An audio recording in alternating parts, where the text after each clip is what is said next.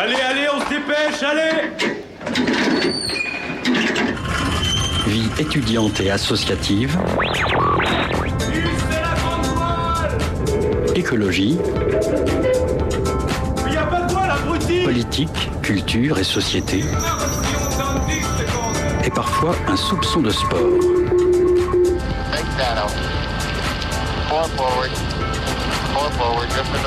Tout le monde a fait son poste Du lundi au jeudi, 18h-19h, le sous-marin, la quasi quotidienne d'infos de Radio Campus Angers. 18h sur les ondes de campus. Bonsoir à toutes et à tous. J'espère que vous avez passé un bon week-end. Bienvenue à bord du sous-marin. Aujourd'hui, nous recevons Pascal Fournier, réalisatrice de documentaire, qui est venue nous présenter son documentaire Refaire famille sur la reconstitution des familles dites fragiles. Nous verrons plus en détail avec elle ce que cela veut dire. Nous recevons également un groupe angevin, Extra, groupe pop rock, qui est venu nous présenter son deuxième album, Out of Face. Côté chronique ce soir, Camille fait le point sur la réforme de l'électricité actée par les membres de l'Union européenne. Ajustez vos gilets de sauvetage, le sous-marin met les voiles. 18h-19h, le sous-marin sur Radio Campus Angers. Bonsoir Pascal Fournier. Bonsoir. Vous venez ce soir nous présenter votre dernier documentaire, Refaire famille, qui sera projeté en avant-première le 9 novembre à 20h au 400 coups. Vous avez suivi euh, des éducatrices spécialisées dans le soutien de la parentalité. On peut apprendre à être parent? Absolument. Comment ça? Qu'est- L'être parent, c'est pas inné. Et déjà. C'est pas inné, c'est vous avez particulièrement choisi euh, de, de c'est des familles fragiles dont il est question. Euh, Qu'est-ce que cela veut dire? Ben, ça veut dire que c'est dans le contexte de la protection de l'enfance. Ce sont euh, des mesures au départ qui sont décidées par des juges euh, des enfants ou euh, l'aide sociale à l'enfance. Et ces mesures sont décidées après un signalement et, donc un suivi est organisé. Et à ce moment-là, le suivi est fait par des éducatrices ou des éducateurs, mais il y a plus de femmes que d'hommes à ce niveau-là. Donc là, il y, a, trois façons, en fait, euh, si vous voulez, d'intervenir. La première, c'est d'aider les parents avant une décision importante de placement éventuelle, mais avec euh, leur accord.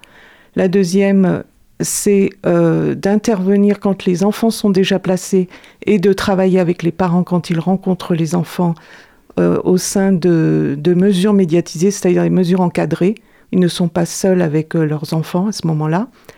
Et la troisième, euh, la troisième façon de travailler, c'est quand il y a eu placement pendant un certain laps de temps et que les enfants reviennent au domicile. Là également, il faut réapprendre à vivre ensemble. Oui, parce que c'est rien d'évident. C'est euh, du coup des, parents qui, ont pu. Enfin, c'est un accompagnement parental et pas forcément un, accompagnement euh, euh, des enfants, en fait. Oui, alors absolument. Alors en fait, c'est dans le cadre de la protection de l'enfance. Et l'ori- l'originalité du film, c'est euh, l'accompagnement à la parentalité. C'est-à-dire que les éducatrices ne travaillent pas qu'avec les enfants, comme dans les foyers, les MEX, les maisons d'enfants à caractère social, où là, on se polarise sur l'enfant. Là, vraiment, leur axe de travail, c'est d'aider les parents à être parents. Et c'est un travail de fond, de longue haleine, compliqué parce qu'on s'adresse à des adultes qui sont pas forcément, euh, comment dire, ouverts pour qu'on puisse intervenir euh, dans leur façon de vivre et leur façon d'éduquer leurs enfants. Donc au départ, il y a toute un, une étape euh, de confiance, un lien de confiance à créer avec les parents pour que le travail puisse se faire. Donc c'est vraiment particulier, ça n'a jamais été traité dans les films. On parle beaucoup d'enfants euh, placés, d'en- d'enfants qui ont euh, subi euh, des violences, etc. Tout ça, ça a été traité dans des reportages, dans des fictions, enfin, de différentes manières. Mais les grands absents, en fait, de, ce sujet, je trouve que ce sont, premièrement, les éducateurs, parce ce sont des gens qui font un travail remarquable, mais dans l'ombre, qui sont extrêmement discrets, effacés, et les parents, qui sont les grands absents en général. Donc c'est pour ça que vous avez choisi là de prendre le point de vue des éducatrices pour donner la voix et les, yeux à celles qui d'habitude n'en ont pas Exactement, elles sont invisibilisées en général. Donc là, je leur donne la parole, on les, suit, de près dans, le, film, on les voit travailler, elles, euh, elles expriment leurs ressentis, mais je donne aussi la parole aux parents. C'est-à-dire que les parents, d'ailleurs, euh, je remercie euh, leur courage et je remercie aussi le courage des éducateurs parce que c'est pas facile d'être suivi dans son travail et sur du long terme parce que c'est pas un reportage en deux trois séances, c'est un film qui s'est tourné à cheval sur 2022-2023, c'est-à-dire sur plusieurs mois. Donc euh, il faut pouvoir tenir le coup et c'est pas simple. Et au niveau des parents, euh, euh, franchement, je les salue parce que ils ont tenu jusqu'au bout et c'était pas facile. Il y avait des moments toujours difficiles. Il y a toujours des hauts et des bas. Hein. C'est c'est de toute façon un sujet qui est pas simple. Donc ben oui vraiment je, je les admire parce qu'ils ont ils ont tenu coup jusqu'au bout. Parce que du coup, vous avez dit que, euh, que c'était euh, des, des, euh, des, contraintes enfin, des, imposées par la justice, par l'aide mm. sociale. Et, et les, les, parents, ils reçoivent ces mesures. Comment ils reçoivent ces mesures qui, comme vous l'avez dit tout à l'heure, c'est une intrusion un peu dans le quotidien. Comment Est-ce qu'il y a des colères? Est-ce que de la compréhension parfois aussi face à, ces mesures prise bah, Il peut y en avoir après. Euh, chaque cas est différent. Je ne fais pas de généralité. Euh, bon, c'est vrai que c'est difficile au départ euh, de faire accepter des éducateurs dans votre quotidien. Mais après, je pense que ce qui est, important, c'est qu'ils comprennent que c'est pour, pour pouvoir être autonome avec leurs enfants, pour évoluer, pour créer de, vrais liens ou, les consolider. En fait, c'est vraiment pour eux c'est pour eux en tant que parents et c'est pour leurs enfants. Et à partir du moment où ils comprennent que c'est dans cette priorité-là que les éducateurs interviennent, là ils acceptent, ils acceptent cette intervention. Oui, parce qu'il y a aussi euh, la possibilité que euh, ce soit les parents eux-mêmes qui contactent euh, certaines structures pour avoir des éducateurs dans, leur quotidien. Là, c'est le choix judiciaire que, que, vous avez traité. c'est un parti pris volontaire?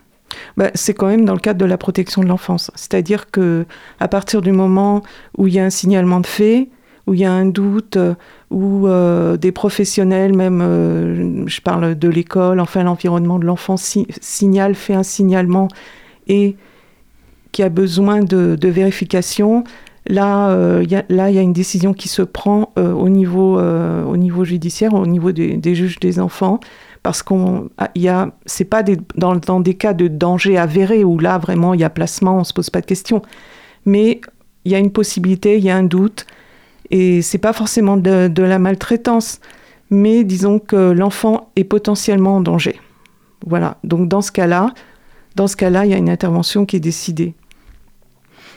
Parce que en fait, ce que je voulais vous demander, c'était aussi euh, parfois euh, on le, parent a du mal à, faire face à un enfant qui peut, lui, être difficile, euh, avoir euh, des comportements colériques ou avoir euh, des excès de, colère. là, c'est pas la question que vous avez choisi de traiter, c'est vraiment l'enfant qui est dans une position de potentiel danger.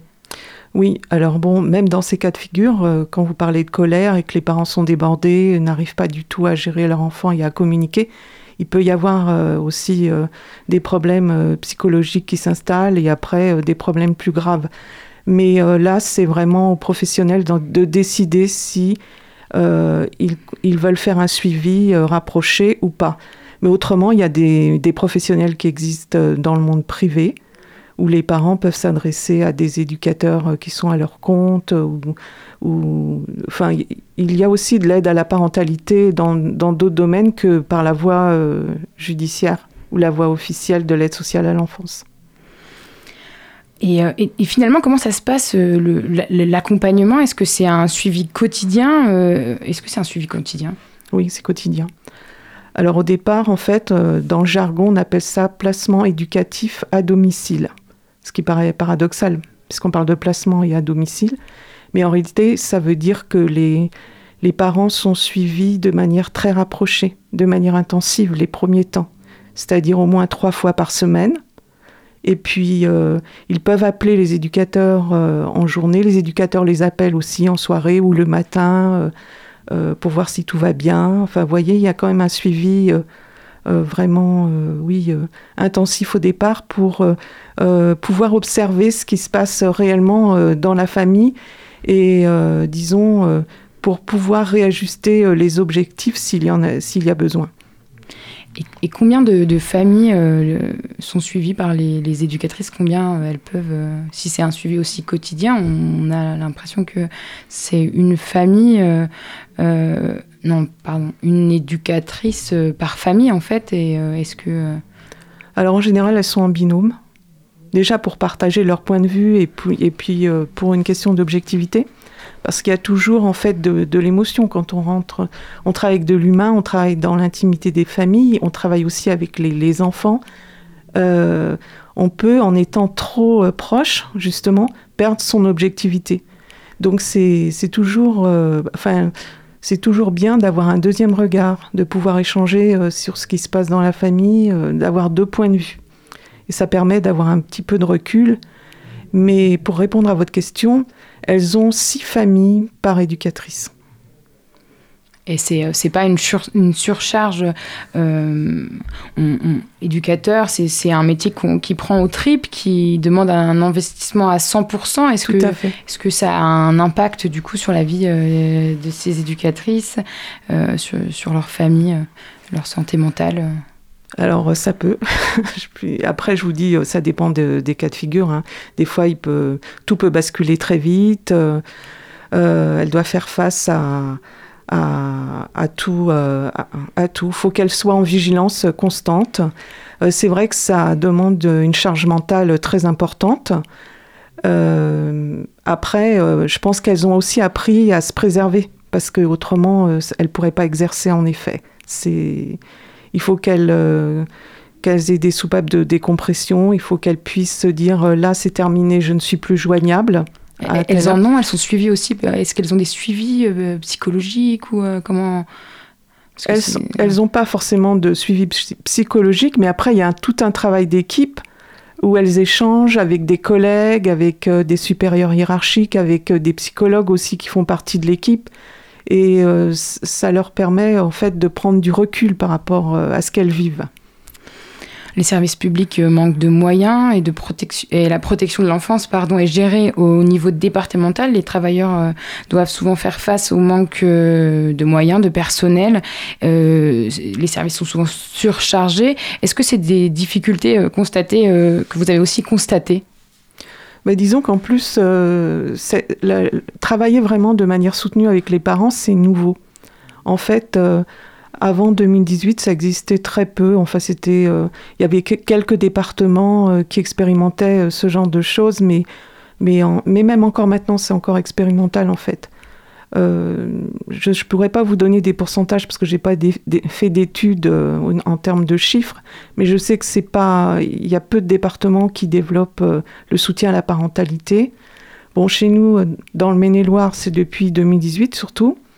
Après, c'est vrai qu'il faut trouver des éducateurs, des éducatrices qui sont formés, qui, se forment à ce, genre de travail, ce qui est, qui est très différent de, du travail en, maison en maison euh, pour enfants. Donc c'est pas du tout la même chose. Là, elle travaille avec les parents alors qu'avant elle, elle avec les enfants.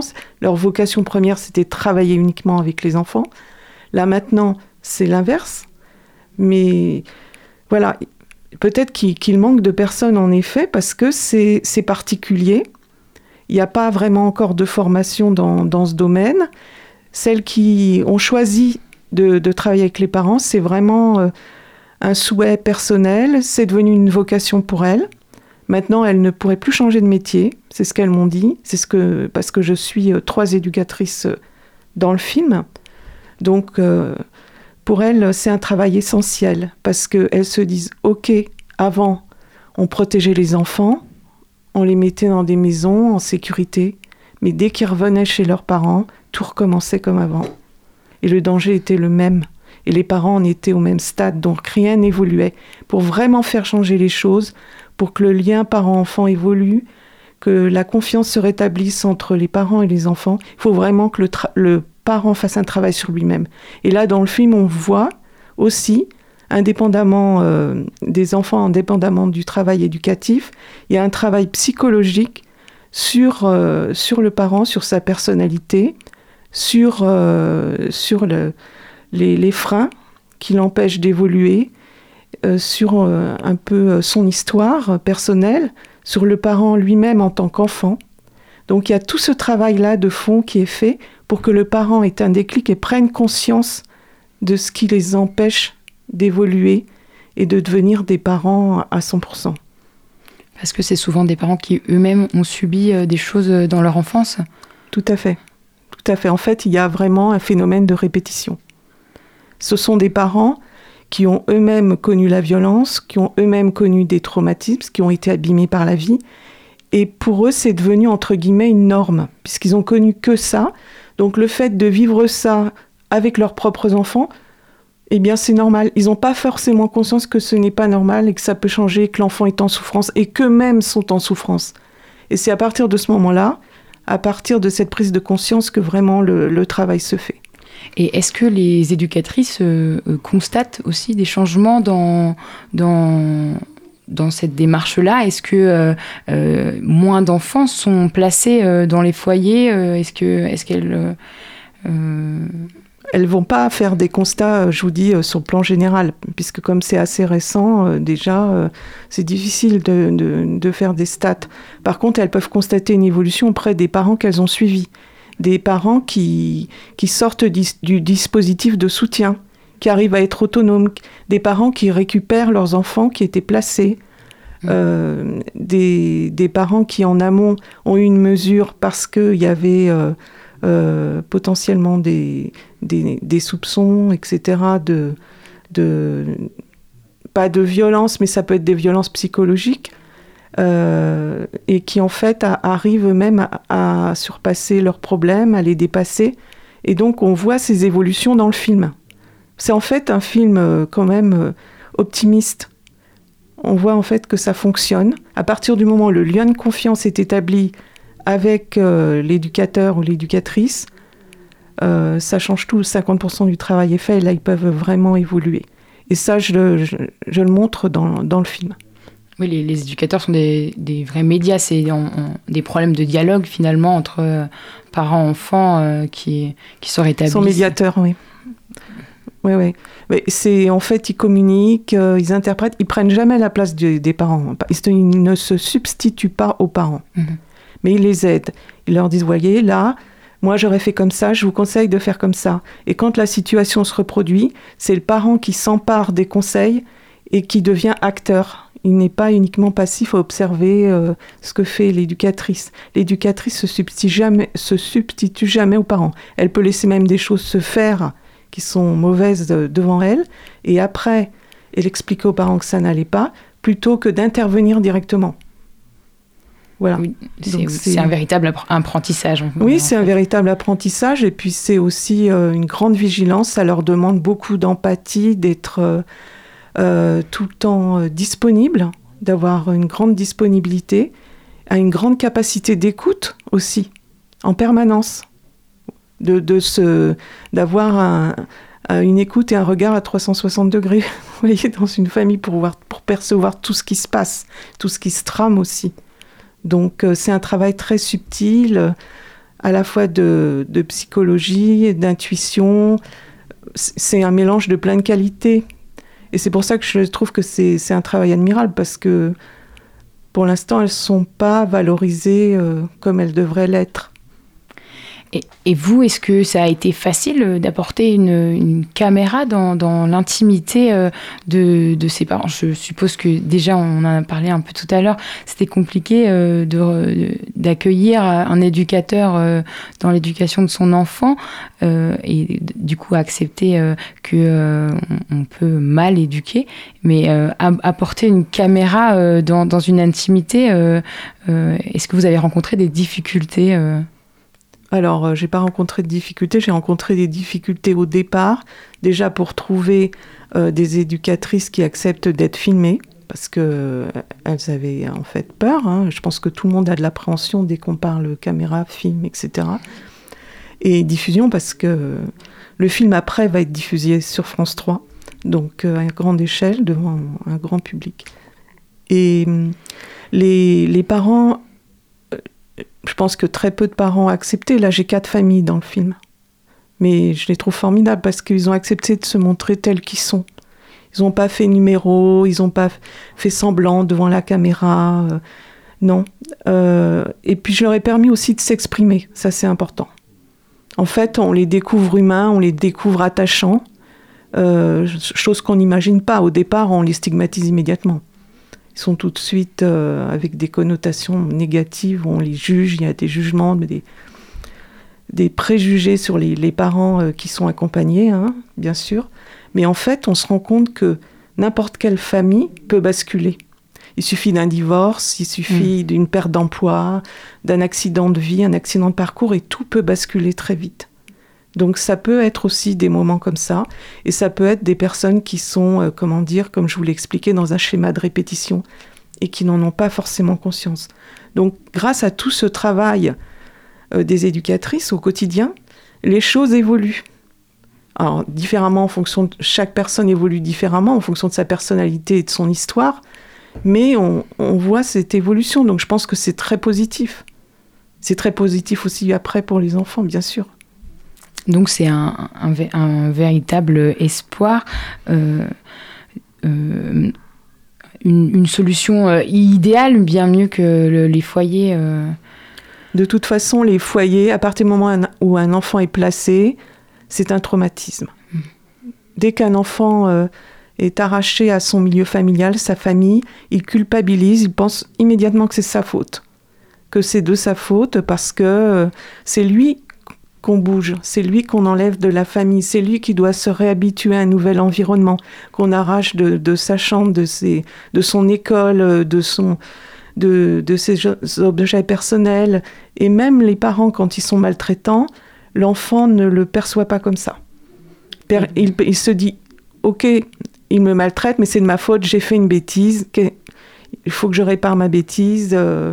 Oui, un enfant n'arrive pas à percevoir que ses parents peuvent lui vouloir du mal, euh, même dans, dans, dans des faits euh, maltraitants, euh, il arrive toujours à visualiser ça comme de l'amour. Donc c'est en fait le foyer une double punition. C'est une double peine là, le foyer. Il se retrouve avec des étrangers, avec des, enfants aussi qui sont euh, qui sont pas trop, qui sont plus ou moins traumatisés en fonction des, cas de figure, qui sont mal dans leur peau, qui souffrent je dois dire que souvent, euh, les éducateurs dans les foyers sont pas assez nombreux. Très souvent, les foyers sont en, surcharge, les maisons pour enfants aussi. Donc les conditions sont difficiles. Et, c'est vrai que si on peut leur éviter ce traumatisme en, les laissant dans leur famille et en retissant les liens familiaux et en corrigeant ce qui ce qui va pas quand c'est possible, ce n'est pas toujours possible. Hein. Mais quand c'est possible, eh ben, je trouve ça formidable de pouvoir le faire. Oui, c'est un, un, beau message d'espoir. Merci beaucoup, euh, Pascal Fournier, d'avoir euh, répondu à nos questions. Nous rappelons que le documentaire sera projeté le 9 novembre au cinéma Les 400 coups à 20h. Pensez à réserver vos places à l'avance. Tout de suite, on va faire. Excusez-moi, je précise que les places, que c'est gratuit. C'est gratuit. Qu'on peut s'inscrire donc euh, facilement avec un lien en, réservant et, et, vous avez tout de suite le, le billet sur votre, sur votre adresse mail. Et euh, je précise aussi que l'avant-première est organisée par France 3. Donc il y aura les dirigeants de France 3 et, il y aura les producteurs qui viennent de Paris. Et surtout, il y aura un échange avec le public.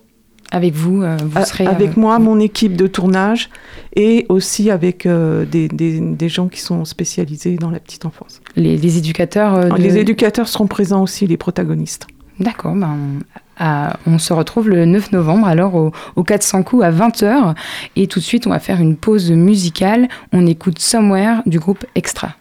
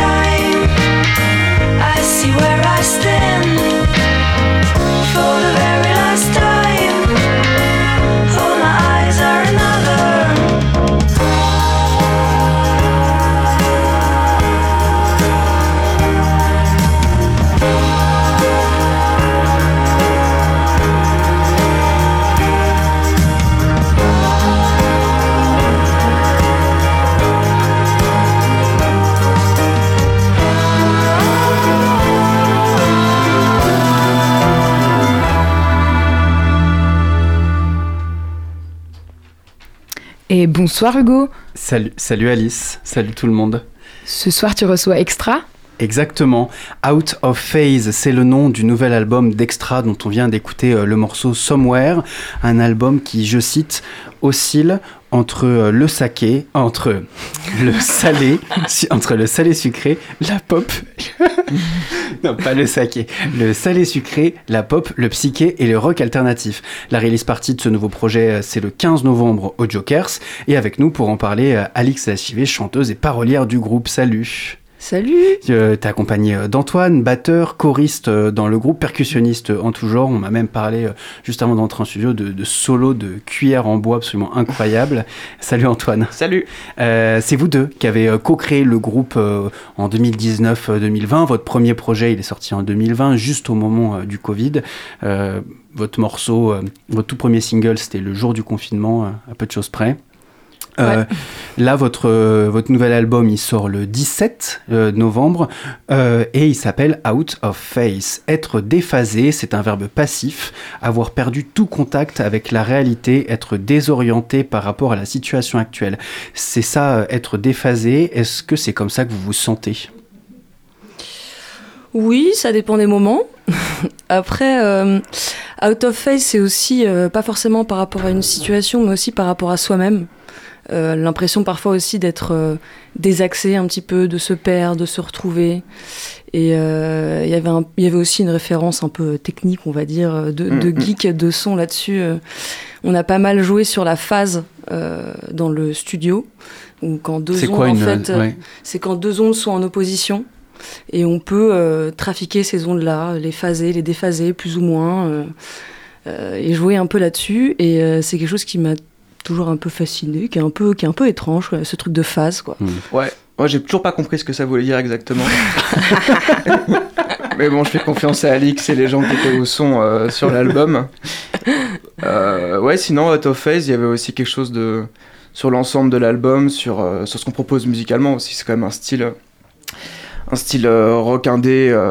c'est pas ce qui marche le mieux en ce moment, on va dire oui, vous n'êtes pas tout à fait en phase avec euh, ce qui fonctionne, effectivement. Euh. Non, on est en phase avec ce qu'on aime. Voilà. Ouais, c'est ça, avec ce qu'on aime, mais après, peut-être pas avec euh, le monde d'aujourd'hui. En effet, c'est vrai que dans la démarche qu'on a eue sur l'enregistrement, sur la manière dont on a fait les choses, c'est pas très 2023. ouais, et justement, dans votre album, il y a une reprise absolument incroyable de Niagara, Quand la ville dort les années 80-90 à peu près. Les années 80-90, c'est aussi le genre que vous avez adopté pour votre clip euh, dans Somewhere avec euh, des, fringues tout à fait, enfin tout droit sorties euh, de, mon enfance. un clip réalisé sous la direction d'Anthony Bou. effectivement, on a l'impression que vous êtes encore dans les années 80-90. Vous vous sentez plus en phase avec cette période-là bah, Je pense surtout qu'on voulait faire un album qui était vraiment lié à nos références personnelles. Je crois que le premier, on l'a un peu fait dans une optique de faire une musique euh, qui était un peu un, melting pot des influences de nos parents, plus, qui sont aussi les nôtres, hein. plus les Beatles des années 60-70. Celui-ci, on voulait vraiment que ce soit euh, nos influences à nous, quoi. Et nos influences principales, ce qui nous touche le plus, nos Madeleines de Proust, bah, c'est euh, les années 90 musicalement. 90-2000, ouais, tout à fait. 90-2000, oui. Après, les années 60-70, c'est aussi. Oui, il y en a euh, aussi. Hein. c'est aussi tout ce qu'on aime. En fait, on a surtout fait un gros melting pot, je trouve, plus que sur le premier album. Il y a autant de la pop que du rock, euh, que euh, un morceau avec une batterie électronique, que bah, de l'anglais, du français, du coup, sur ce, sur ce morceau-là. Il y a un morceau un peu concept aussi qui s'appelle I Live in Reverse, qui est en deux parties. Il y a des morceaux qui sont très rock. Euh, d'autres euh, où c'est juste guitare-voix avec une harpe.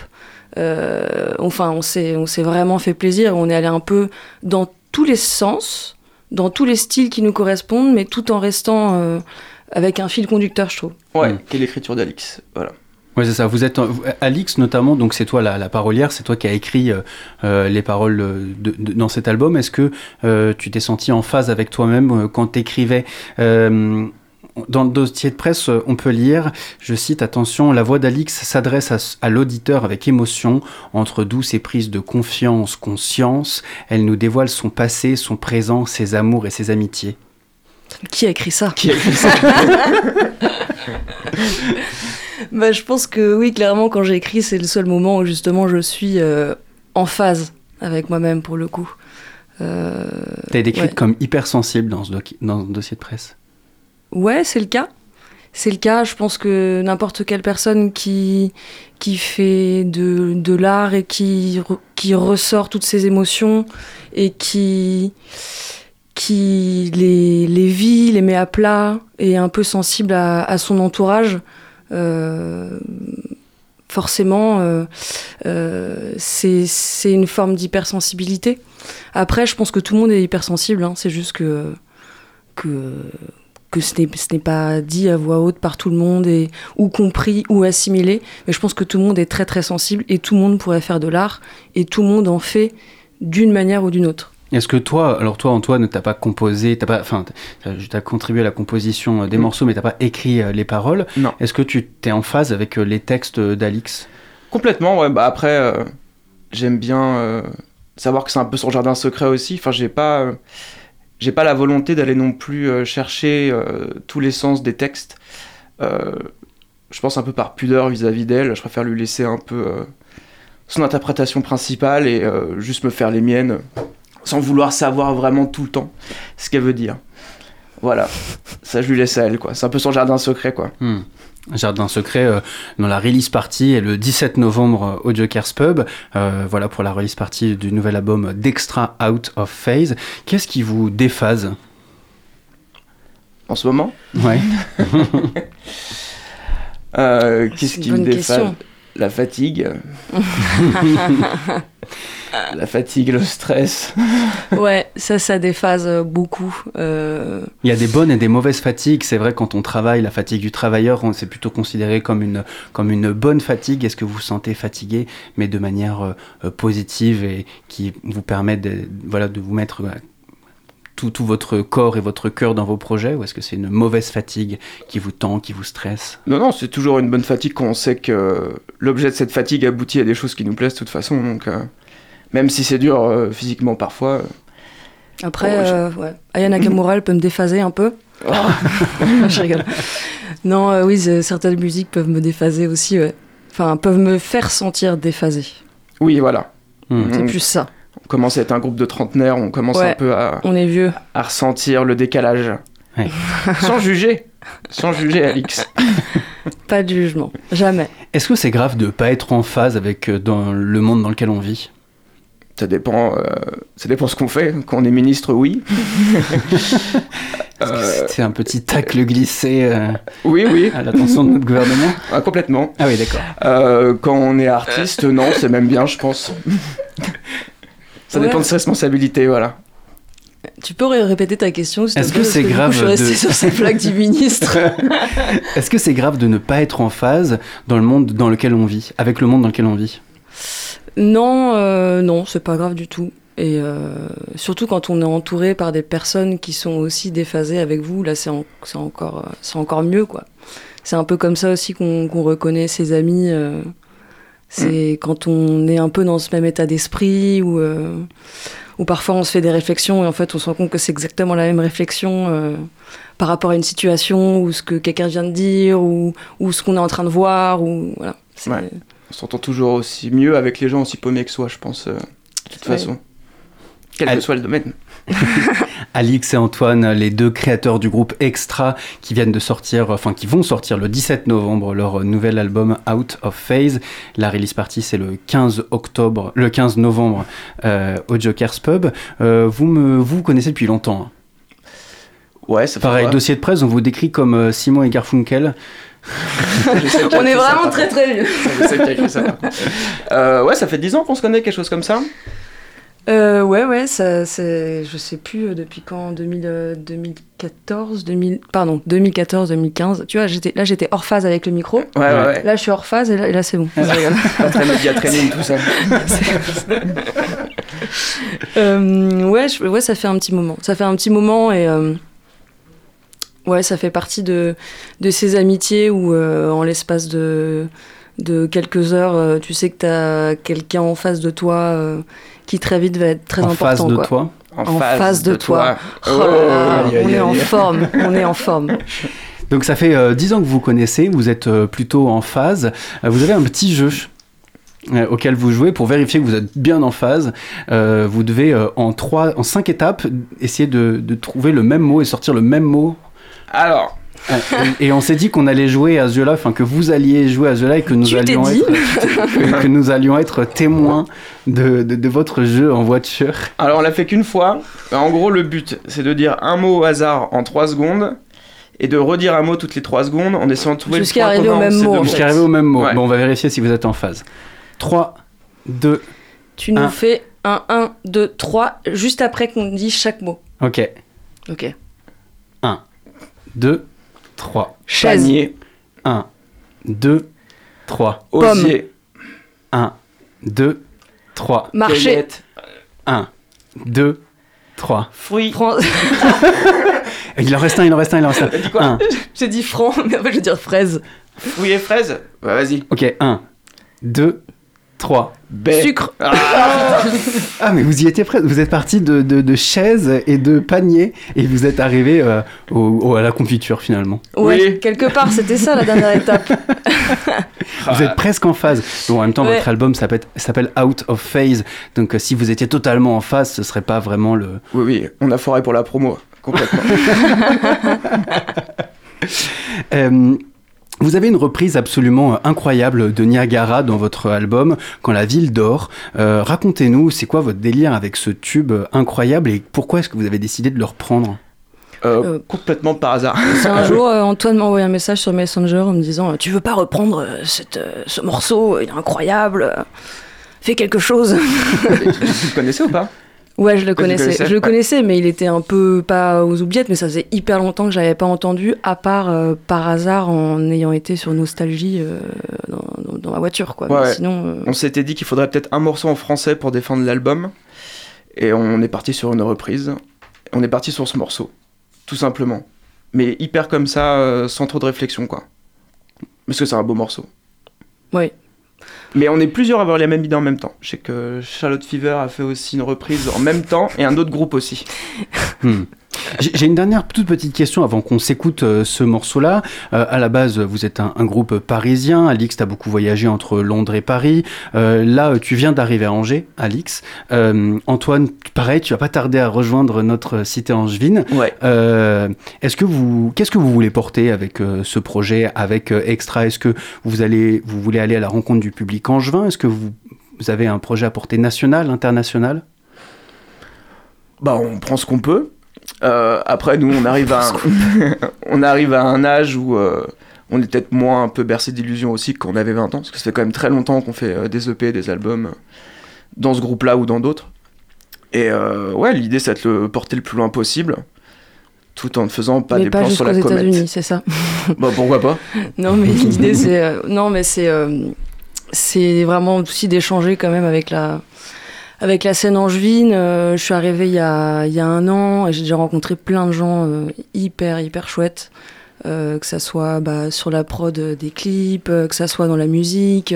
Je trouve qu'il y a une vraie. euh, il y a une vraie scène, quoi. Il y a plein, plein de musiciens et des très bons musiciens. J'avoue que j'étais. Ouais. bah, déjà, j'avais aucun a priori, mais je suis vraiment impressionnée par le, par le niveau qu'il y a à Angers. Dans Ouais. le rock, il y a vraiment une vraie culture rock et, et en plus, ça joue hyper bien. Tout le monde est adorable. Euh, donc, déjà, euh, pouvoir faire vivre le projet sur Angers, en Pays de la Loire, le défendre euh, en France, c'est un, un bel objectif, c'est sûr. Eh bien, écoutez, merci beaucoup à tous les deux, euh, Alix euh, et Antoine, d'avoir répondu à nos questions sur les ondes de campus.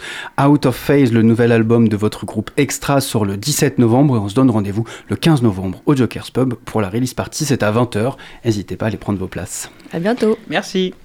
Et tout de suite, en exclusivité, on écoute un morceau euh, du nouvel album Quand la ville dort.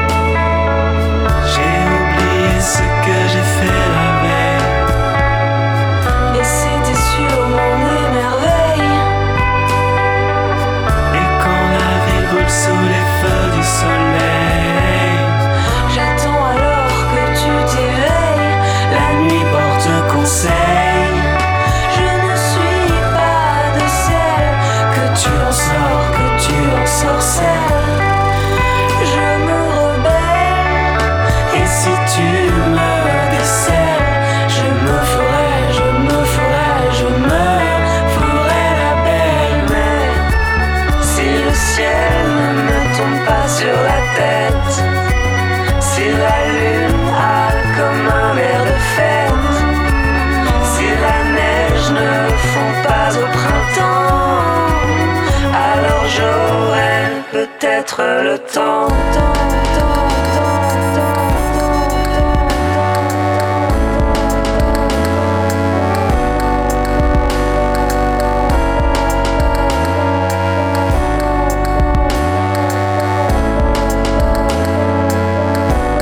Et pourquoi je l'ignore? Les larmes s'évaporent Et le silence, le silence dort Quand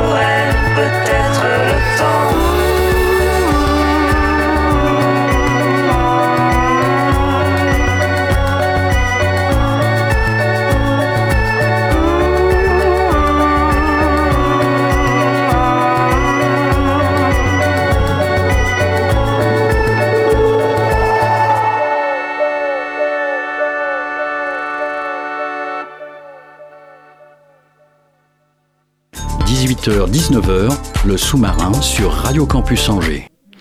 Ce soir, Camille, tu viens nous parler d'une importante réforme qui vient d'être actée par les membres de l'Union européenne, la réforme du marché de l'électricité.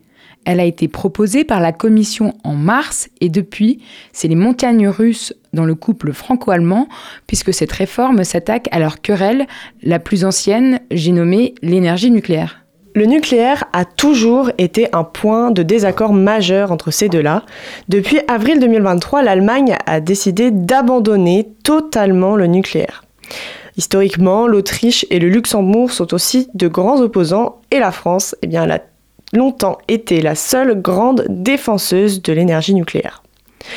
La ministre de la Transition énergétique, Agnès Pannier-Runacher, expliquait au micro de France Info que la réforme proposerait un soutien public à de nouveaux investissements dans la production d'électricité décarbonée.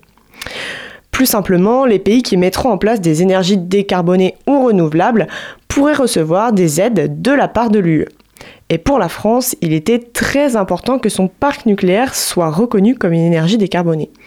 Au bout de ces négociations, elle y voyait l'espoir de pouvoir renouveler son parc vieillissant. Après des mois de négociations, la France a obtenu gain de cause puisque l'Allemagne s'est rangée en faveur de la réforme. Les seuls à avoir voté contre, c'est la Hongrie. Pour mieux comprendre les dessous, de, de ces négociations, tu as contacté un professeur de sciences économiques, M. David Kella, spécialisé dans l'économie européenne. Oui, parce qu'on peut vite se perdre entre les intérêts des uns et des autres. Je lui ai donc demandé pourquoi l'Allemagne était autant opposée à ce que le nucléaire français soit reconnu comme une énergie décarbonée. Ce que M. Keila m'a expliqué, c'est que l'Allemagne a peur que les industries françaises aient un avantage concurrentiel sur les industries allemandes. Pour lui, d'ici 20 ans, l'UE n'utilisera plus de gaz et tout sera électrisé. La France ne devrait pas avoir de problème pour passer toutes ses infrastructures à l'électrique, par contre pour l'Allemagne ce sera plus compliqué. Pour M. Kaila, elle continuera de bloquer le nucléaire français du mieux qu'elle peut, tant qu'elle le pourra, et ça, c'est les règles du marché unique européen qui ont créé cette rivalité au sein de tous les États membres. Mais cette réforme, elle peut paraître très lointaine pour un citoyen polonais, espagnol ou français. Lui, ce qu'il attend depuis de longs mois, c'est que sa facture d'électricité baisse. Est-ce que cette réforme aura vraiment un impact pour les consommateurs? En tout cas, c'est le but de l'UE. L'Union européenne souhaite mettre en place des contracts for difference qui seraient sur le long terme. Ils permettraient de garder des prix fixes pour les gros consommateurs. On va fixer les prix proches du coût de production qui lui ne varie pas. Donc dans tous les cas, ce que les consommateurs vont redécouvrir grâce à cette réforme, c'est la stabilité des prix. C'est donc l'État qui prendra à sa charge les variations du prix du marché. Bon par contre, pour ce qui est de l'efficacité, on connaît l'Union européenne, c'est toujours très long. Déjà, le Conseil s'est accordé. Il faut maintenant que le Conseil européen vote en faveur de la réforme et ensuite, pour la ministre de la Transition énergétique, on ne verra pas de véritable changement sur nos factures avant 2026. Eh bien, merci beaucoup Camille et à la semaine prochaine. 18h-19h, le sous-marin sur Radio Campus Angers. Le sous-marin termine sa traversée sur les ondes de Radio Campus Angers. Merci à toutes et à tous de nous avoir suivis. Nous, on se retrouve demain. On reçoit l'association MAUVE, Mouvement pour une agriculture urbaine et éthique, et le réseau Alumini de LUCO, qui met à l'honneur les anciens étudiants de l'Université catholique. D'ici là, restez bien à l'écoute de Campus et surtout n'oubliez pas, les bonnes ondes, c'est pour tout le monde. Retrouvez le sous-marin en podcast sur toutes les plateformes et sur le www.radiocampusangers.com.